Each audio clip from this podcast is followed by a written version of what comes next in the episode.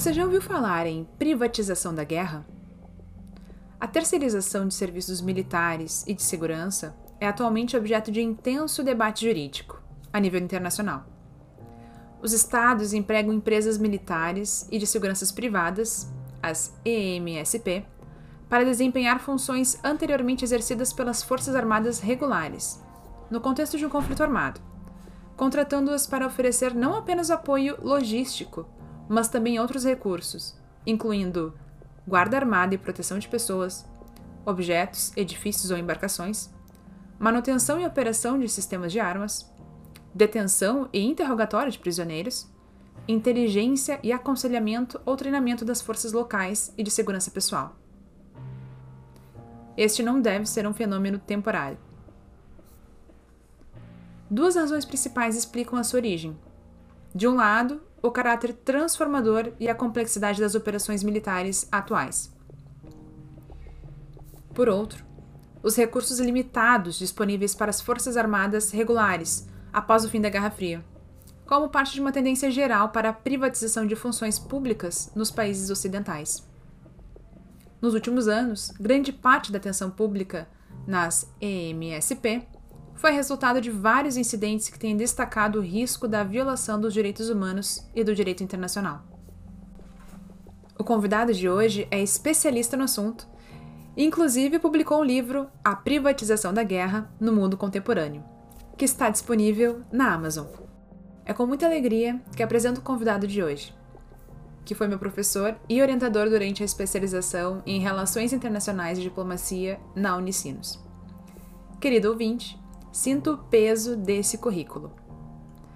Graduado em Ciências Militares pela Academia Militar das Agulhas Negras, graduado em Ciências Sociais e Jurídicas pela Universidade de Caxias do Sul, especialista em Ciências Militares pela Escola de Comando e Estado-Maior do Exército, especialista em História das Relações Internacionais pela Universidade Estadual do Rio de Janeiro, mestre em Operações Militares pela Escola de Aperfeiçoamento de Oficiais mestre em Relações Internacionais pela Universidade Federal Fluminense, doutor em Ciências Militares, notório saber, pelo Exército Brasileiro, e doutor em Estudos Estratégicos Internacionais pela Universidade Federal do Rio Grande do Sul.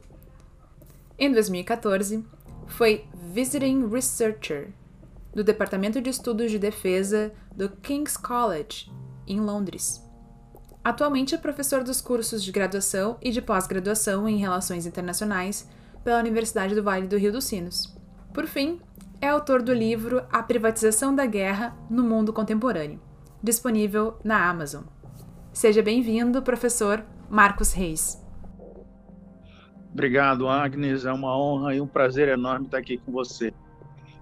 Eu que agradeço ter aceito esse convite tão singelo para contribuir com o conteúdo do Descomplique Jurídico. Dito isso, vamos à primeira pergunta, então, professor. O que é a privatização da guerra no mundo contemporâneo? Bom, bom dia a todos. Obrigado pela pergunta, Agnes.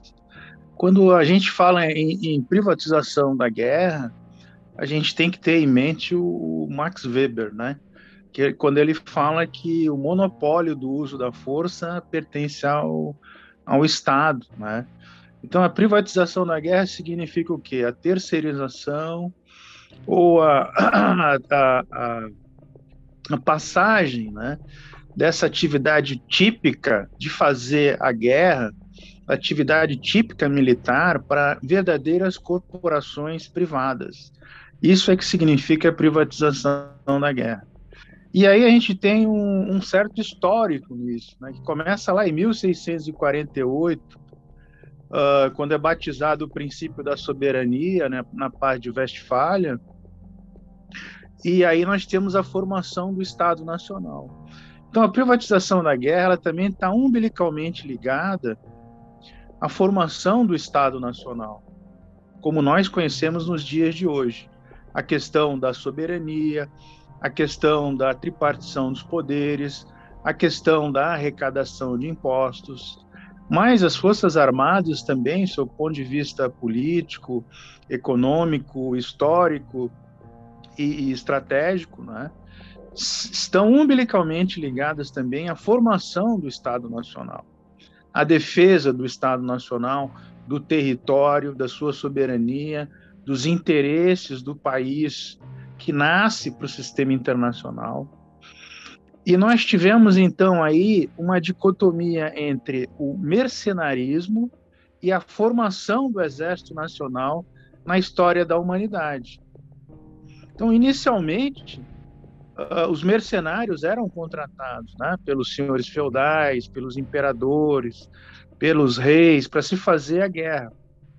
Com a formação do Estado Nacional, essa tendência vai diminuindo, porque vê-se a importância de se criar um corpo permanente, multitarefa, na verdade, não é? que dê segurança ao Estado. Porque sem segurança, nenhum Estado tem condições não apenas de sobreviver, mas também de se desenvolver e proteger os seus interesses. Isso acontece uh, no período napoleônico. Napoleão, ele é o pai, vamos dizer assim, né, ou a pessoa que enxergou uh, essa oportunidade de cada vez mais profissionalizar o, as Forças Armadas e utilizar as Forças Armadas em prol do interesse do Estado, delegando o mercenarismo, que representa aí a privatização, a um segundo plano. Então, em linhas gerais, a privatização da guerra, sendo bem objetivo, é substituir o Exército uh, Nacional por empresas privadas em conflitos armados ou em operações no mundo afora. E isso gera uma série de questões políticas, sociais, jurídicas, que a gente pode discutir aí ao longo da nossa conversa. É, realmente gera bastante discussão esse tema, né, com a contratação dos exércitos privados. E qual seria, professor, a ligação desse tema com o direito internacional público? Bom, como eu disse inicialmente, a primeira questão é o, o monopólio uh, do uso da força. Né? É, distinguir que é uma atividade típica estatal. E por ser uma atividade típica estatal, sob ponto de vista jurídico, isso estaria diretamente ligado à responsabilidade do Estado nas relações internacionais. É como se ele estivesse usando o seu exército. E quando o Estado utiliza o seu exército, ele é responsável por toda e qualquer ação que aquele exército executa. Só que nesse caso, ao invés dele estar tá, é, utilizando o seu exército nacional, ele está usando uma empresa. E aí fica uma grande interrogação no mundo jurídico. Porque há uma corrente que diz que o Estado tem que se responsabilizar pelo, pelo, pelas ações dessas empresas, e uma outra corrente que diz que não, que não tem que se responsabilizar. E aí nós temos uh, duas grandes correntes, uma liderada pelas Nações Unidas, que procura uh, configurar, né, procura uh, construir um tratado internacional vinculante, caracterizando essa responsabilidade do Estado na utilização dessas empresas, e uma outra corrente capitaneada aí pelos países anglo-saxões e europeus que diz que não, que basta uma autorregulação. Então nós temos essa, essa divisão, né? e isso é muito patente uh, nos fóruns internacionais, por exemplo, sobre direitos humanos e negócios das Nações Unidas. Anualmente nós temos esse fórum nas Nações Unidas e esse tema é paulatinamente discutido já há alguns anos, né? Já há alguns anos. Isso, essa, essa temática, ela bate aqui no Brasil como se fosse uma onda, depois ela, ela volta, né? Mas ela, ela vibra nas relações internacionais, né? Então essa questão é muito importante, mesmo porque a gente tem que considerar as violações de direitos humanos, as violações de direito humanitário que ocorrem num determinado conflito. Quem é que vai se responsabilizar por isso? É a empresa propriamente dita? É o Estado onde a empresa tem a sua matriz? Então, essa questão da responsabilidade do Estado ou de responsabilizar quem de per si em relação a essas violações, particularmente voltadas aí para a proteção da pessoa humana. Um outro aspecto jurídico também importante é que no mundo de hoje tudo se faz em tudo não, quase tudo se faz em relação à, à atividade remota, né, a utilização da internet. Então, como é que fica a questão? Você contrata uma empresa para fazer uma determinada operação militar, utilizando um drone a milhares de quilômetros de distância. Como é que fica a situação jurídica dessa empresa, do estado que contratou, do estado onde essa empresa está uh, uh, com a sua inscrição, né? o seu uh, CNPJ, vamos dizer assim, né?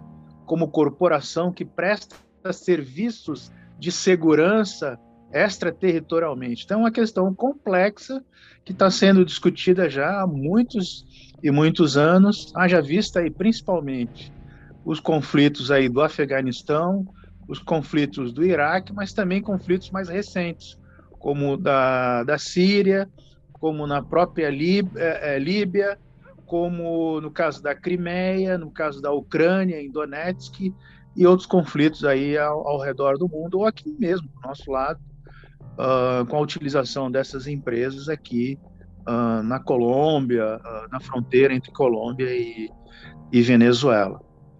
e são vários países que utilizam essas empresas, porque nós podemos discutir depois as vantagens que elas trazem, vantagens políticas. Você não, não leva o teu a, bandeira né, do teu estado, do teu exército a se comprometer. E isso um, um reflexo uh, jurídico muito grande no direito internacional público. Então, discussões bastante acaloradas. Sim. Então, a responsabilidade internacional do Estado, quando da utilização dessas empresas, ainda não é bem definida, professor? Não, exatamente isso. Ainda não é bem definida. Nós estamos numa fase ainda de, de discussão né, no âmbito internacional Uh, existe um grupo de trabalho das Nações Unidas já há, há, alguns anos e as empresas, né, elas se reuniram e lançaram um código de conduta delas, né, porque essas empresas, né, uh, que têm o apoio dos Estados Unidos, principalmente do Reino Unido e da União Europeia, a maioria das empresas são uh, desse país e rechaçam né, qualquer tipo de responsabilidade uh, dos seus estados. E também tem o apoio dos seus próprios estados. Mas isso não é compartilhado por todos os estados. Então, essa responsabilização uh, do estado, ela teria que ser uh, amadurecida, vamos dizer assim. Né? Então, ainda há essa discussão no âmbito internacional e, como eu disse anteriormente, nesses fóruns que nós temos das Nações Unidas anualmente sobre negócios e direitos humanos, isso é, é debatido. Né? Perfeito. E usando essa analogia dessas empresas privadas, então elas podem ser equiparadas aos antigos mercenários? Essa pergunta ela é muito boa, Agnes, é excelente. Né? Na verdade, não. Na verdade, essa discussão de comparar essas empresas com mercenários, ela já foi superada. Por quê? Porque são empresas prestadoras de serviços. A grande questão é tipificar esse serviço como um serviço estatal. Né? E aí atribuir essa responsabilidade ao Estado, né? ou pelo menos solidariamente ao Estado. Né? Mas elas não são mercenárias. Uh, alguns fatores que a gente pode analisar, como por exemplo, essas empresas elas têm CNPJ, elas fazem propaganda uh, normal na, na, internet, como qualquer outra empresa, elas fazem fusões com outras empresas de outras áreas, constituindo grandes holdings, holdings uh, internacionais uh, essas, essas empresas, em que pese que elas tenham uma cadeia uh, hierárquica, né? Essa cadeia hierárquica ela é empresarial, ah, não como os militares, os mercenários, perdão, que tem uma cadeira hierárquica mais militarizada. Né? Uh, são celebrados verdadeiros contratos de centenas de milhões de dólares. Existe um contrato, né? elege-se um tribunal arbitral uh, uh, para dirimir questões jurídicas, caso venham a ocorrer. Então, como mercenário, você não celebra contrato. E, e, mais ainda, nós temos tratados internacionais no âmbito da ONU, nós temos tratados internacionais no âmbito da, da União Africana, da antiga organização da União Africana, que proíbem o mercenarismo. Então, essas empresas, uh, uh, elas não são consideradas mercenárias. Muito pelo contrário. Embora sejam a evolução do mercenarismo. Elas são corporações que prestam serviços de segurança e serviços militares, né, serviços de logística também, uh, durante conflitos armados ou em operações de guerra. Né? E aí vem toda essa questão jurídica em função disso. Existe uma ligação histórica, essa ligação ela é umbilical, na história do mercenarismo uh, uh, em relação a essas empresas é verdade, mas elas não podem ser tecnicamente consideradas uh, mercenárias. essas empresas têm como raízes históricas o mercenariado. A partir de 1648, né, na formação dos Estados Nacionais, aonde a gente vê que paulatinamente conforme o Estado vai se consolidando, o mercenariado ele vai uh, tendo menos importância nas relações internacionais, porque o, o Exército Nacional vai substituindo a utilização desses mercenários, né? porque ele vai ficar à disposição de quem detém o poder, né? como dizia o Max Weber, quem detém o poder, né, o poder da força, é o Estado, que tem o monopólio do uso da força. Porque essas empresas elas são verdadeiras corporações privadas.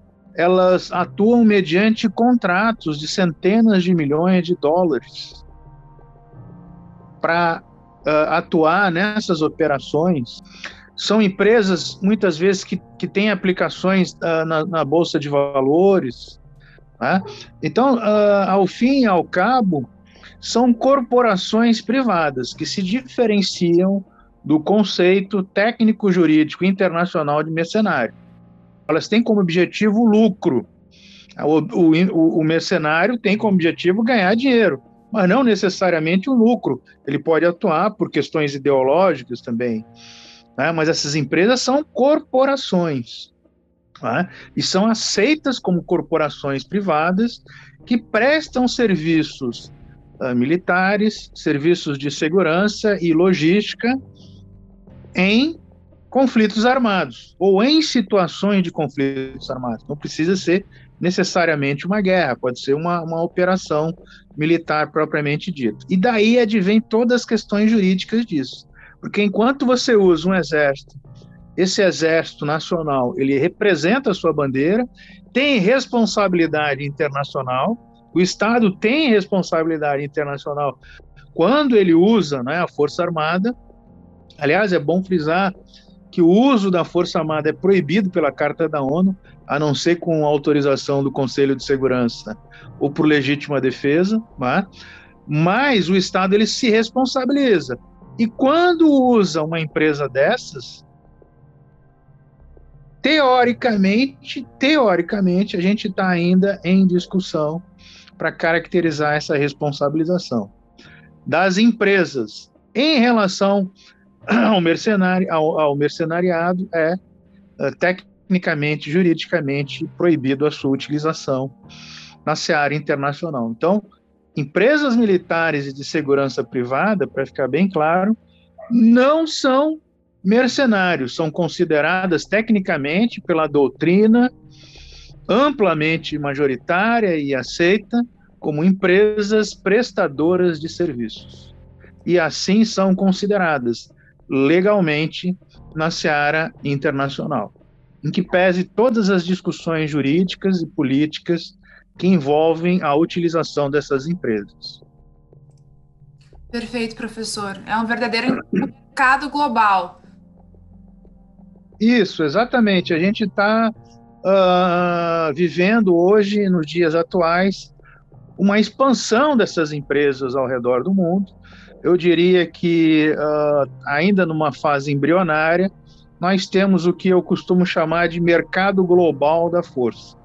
É muito mais interessante você usar essas empresas do que usar o teu próprio exército, porque você não tem um custo político, né? o custo político é baixo, o custo econômico é baixo, o próprio custo jurídico é baixo.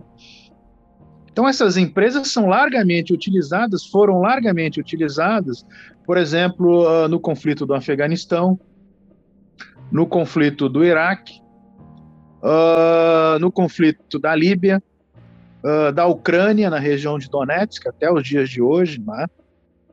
Há indícios de que, por exemplo, a Rússia usou a empresa Wagner, uh, uma empresa americana muito atuante no, no conflito do Iraque e do Afeganistão, foi a Blackwater, né? que teve problemas, né? que teve problemas de violação de direitos humanos. Essas empresas também atuam ali no conflito da Síria, aqui mesmo na América Latina, no conflito uh, colombiano, ou mesmo assessorando uh, militares uh, na Venezuela, por exemplo. Há indícios de que existam essas empresas atuando como instrutoras. Né? Ao invés de você mandar instrutores do teu exército, você manda instrutores dessas empresas para os países, aí você não se compromete, é uma empresa que está atuando. Então, há uma redução grande desse custo político, custo econômico, jurídico, né? e você não vincula a bandeira do seu país a, essa empresa, embora essas empresas tenham uh, uma matriz né, originária de algum país. Tá? Então, uh, essas empresas são uma opção né, do mundo moderno. Uh, nós temos que considerar, embora nós tenhamos uma visão bastante cautelosa em relação à utilização uh, dessas empresas. Mas a realidade internacional ela se impõe, elas estão sendo largamente utilizadas, não apenas em conflitos terrestres, mas também uh, no caso de operações navais. Uh, no caso de utilização de drones, por exemplo, cyber attack, você contrata uma empresa para fazer uma cyber attack num país, e como é que fica? Não é? Você não precisa declarar guerra hoje em dia, né, nos dias de hoje. Então é o mundo que a gente vive. Né? É o mundo que a gente vive e um mundo uh, que cada vez se torna mais anárquico. Né? Se o sistema internacional é anárquico porque não existe nenhum leviatã internacional que controle os estados, que seja superior aos estados, tudo isso né, leva a uma maior anarquia. Então, nós precisamos regular essa, essas empresas, ou uma forte autorregulação, ou uma forte regulação via tratado internacional vinculante. Não esquecendo que tudo que diz respeito à proteção da pessoa humana é norma e os cogens, é norma obrigatória, é norma erga omnes, e todos os estados, então, já que tem o sentido universal, estão obrigados, né? estão obrigados a cumprir essas normas. Então, seriam uh, muito bem-vindas para mitigar essa anarquia internacional, para trazer um ambiente mais civilizatório. Infelizmente, a guerra faz parte da história uh, da humanidade. Gostaríamos que isso não fosse verdade. Infelizmente, operações militares fazem parte da história da humanidade. Infelizmente, grandes ataques cibernéticos já fazem parte da história da humanidade. Utilização de drones né, uh, uh, com fins uh, militares ou fins, fins nefastos já fazem parte da história da humanidade. Então, a gente teria que ter uma regulação para mitigar né, esses danos nefastos na sociedade internacional. Então, existe sim uh, um embrionário mercado global da força e essas empresas atuam nos cinco continentes. Em sua maioria, só para complementar, que eu estava esquecendo, em sua maioria essas empresas são empresas norte-americanas e europeias, mas também russas. E existe empresa, inclusive brasileira, também, né? Existe empresa também brasileira uh, que atua nesse setor, empresas africanas, asiáticas, uma série de empresas que eu cito no meu livro, né? a, a privatização da guerra no mundo contemporâneo. Uh, Para quem tiver interessado, né? quem tiver interessado, o livro pode ser encontrado na Amazon. Né? Quem tiver interessado em se aprofundar uh, na questão. Essa, essa é a minha, minha próxima pergunta, professor. Qual que é o papel do Brasil nesse cenário? O Brasil, então, também possui esse tipo de empresa? Sim, o Brasil possui essa empresa, mas o Estado brasileiro ele tem uma posição muito positiva em relação à utilização dessas empresas. Tá? Então, eu, eu participei uh, desse fórum que eu citei anteriormente, uh, na, nas Nações Unidas, em Genebra, onde nós discutimos isso, junto com a comitiva uh, brasileira. Uh, discutimos profundamente a questão da utilização dessas empresas e a posição do Brasil é por uma regulação vinculante via Nações Unidas, o que é muito positivo. Né?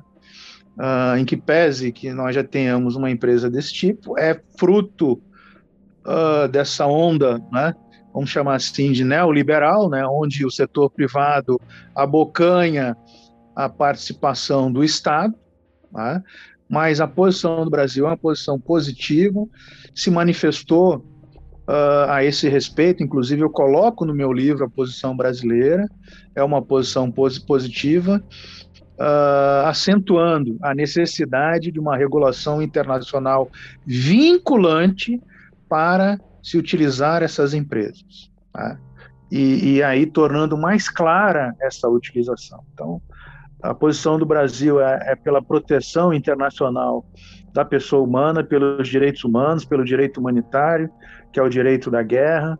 Então, uma posição bastante positiva e de vanguarda. Aliás, nós costumamos criticar muito o Brasil, mas o Brasil tem posições assim na área de direitos humanos bastante uh, uh, né? bastante alvissareiras. Nós, por exemplo, somos signatários de quase todos os tratados de direitos humanos e de direito humanitário que nós temos no mundo. Não somos perfeitos, mas nós somos exemplos, sim, para vários países no mundo. Nós nos submetemos, por exemplo, à Declaração Americana de Direitos Humanos, o Pacto de São José da Costa Rica nós nos submetemos à Comissão e à Corte Interamericana de Direitos Humanos. Alguns países aqui do nosso continente não se submetem. Nós nos submetemos ao Estatuto de Roma, ao Tribunal Penal Internacional, e alguns países não se submetem, e países importantes do sistema internacional. Então, nós somos, sim, exemplos uh, nessa área da proteção internacional da, da pessoa humana, e especificamente em relação à privatização da guerra em relação às empresas de segurança militares, o Brasil propugna por um tratado via Nações Unidas, um tratado vinculante, um tratado uh, obrigatório, mandatório, que regule essa atividade internacionalmente, o que é muito positivo, colocando essas empresas no mesmo status dos exércitos nacionais, já que é um fenômeno que não é um fenômeno temporário, é um fenômeno duradouro, ao que tudo indica. É, quando começa a falar em cyberataque, a gente toma consciência de que permanece nessa nossa realidade e que as empresas não vão sumir, elas simplesmente vão se adaptar conforme a transformação social vai ocorrendo, né? Então é bastante, Exatamente. É bastante assustador uh, a visão de não vincular, pelo menos essa é a minha opinião nesse primeiro momento, de não vincular ao Estado essa responsabilidade, né? É verdade, a gente fica com essa questão ainda muito uh, em fase de debates, mas uh, a priori, se você utiliza um Estado substituindo uma, uma, uma empresa, perdão, substituindo uh, um braço do Estado, o Estado tem que se responsabilizar por essa empresa, particular, particularmente numa, numa ação típica como a de conflito armado, operações militares. Né? A gente tem notícias, inclusive, que essas empresas atuem na área de inteligência, no tratamento de prisioneiros de guerra, uh, mas aí é privatizar, talvez seja o, uh, o extremo né, da privatização. Então, se isso realmente né, vai se consolidar na história da humanidade, uh, nós vamos ter que regular isso. Tá? Então, esse é o grande debate. Né? É uma questão típica do Estado, não é uma questão típica do Estado. E no mundo moderno que a gente vive hoje, né, uh, você não precisa contratar nenhuma grande empresa, você pode contratar um hacker, né? um gêniozinho, um grupo de gêniozinhos, e isso fica muito. ou se proíbe, né? já que tem dificuldade de, de se proibir isso, pelo menos se nós uh, uh, estamos aí numa direção de uma marcha civilizacional, que eu, que eu comento muito na universidade. O ser humano ele tem que se aprimorar, tem que mitigar essa anarquia internacional, tem que mitigar esses efeitos nefastos uh, na busca pelo capital, né? que isso na verdade é um, uma, um fenômeno do capitalismo, né? do, do, do neoliberalismo, mas que é praticado uh, no mundo todo. Não tem assim a mídia que deveria ter aqui na América Latina, mas isso é feito no mundo todo. Nos encaminhando para o final desse episódio, após essa aula sobre privatização da guerra, eu encerro perguntando qual a sua opinião, professor, sobre o futuro dessas empresas. O cenário internacional indica a permanência delas sendo reguladas com responsabilidade estatal vinculante, ou a civilização está mais próxima do cenário anárquico? Bom, existe. Nós estamos numa situação muito semelhante, se a gente voltar no tempo, né? em que pese que nós estejamos no século 21, nós vivemos um verdade, uma verdadeira época né, do, do feudalismo, né, dos senhores feudais, dos vassalos, né? Uh, e o ser humano, como eu disse, tem que se preocupar com essa marcha civilizacional. Para onde uh, nós estamos caminhando? Né? Um mundo sem regras, um mundo que quer atuar uh, simplesmente por interesses egoísticos, né, atingindo o outro ser humano, pode parecer um pouco ingênuo a minha colocação, mas é uma colocação real, porque todos nós queremos a ordem, queremos a paz, queremos a segurança, a estabilidade, a prosperidade. Isso é um anseio comum. Em que pese aí as grandes discussões né, os grandes choques de interesses nas relações internacionais. Por outro lado, eu enxergo que nós temos duas grandes correntes: a corrente da autorregulação dessas empresas, capitaneada aí pelos países europeus, pelos Estados Unidos, pelo Reino Unido, porque são empresas lucrativas que têm sim uma influência política, que têm sim uma influência econômica, e também a capacidade de lobby jurídico, inclusive no âmbito internacional, e, por outro lado, a tendência da regulação uh, uh, vinculante, né, de um tratado internacional vinculante, então, uh, no âmbito das Nações Unidas. Então, essa dicotomia e essa discussão ainda vai continuar por algum tempo. Por algum tempo. Se perguntasse a minha opinião pessoal, eu hoje acredito que uma regulação, um tratado internacional seria a melhor solução. No caso da sobrevivência das empresas no futuro, eu creio que elas vieram para ficar. Pelo que nós já discutimos. Os países vão se utilizar dessas empresas. Né? A política internacional demanda a utilização dessas empresas. Porque os exércitos nacionais são caríssimos. Existe toda uma cauda logística, administrativa, previdenciária que você não tem com essas empresas. Ah, você utiliza a empresa, terminou aquela questão, manda embora e acabou o problema. Então, a manutenção de exército nacional é coisa muito cara. Cada vez mais as atividades internacionais, uh, logísticas, de segurança e voltadas para conflitos armados, elas são cada vez mais complexas e tem mais complexidade. Então, é a questão, não só a questão política, mas na economicidade de se contratar essas empresas. Né?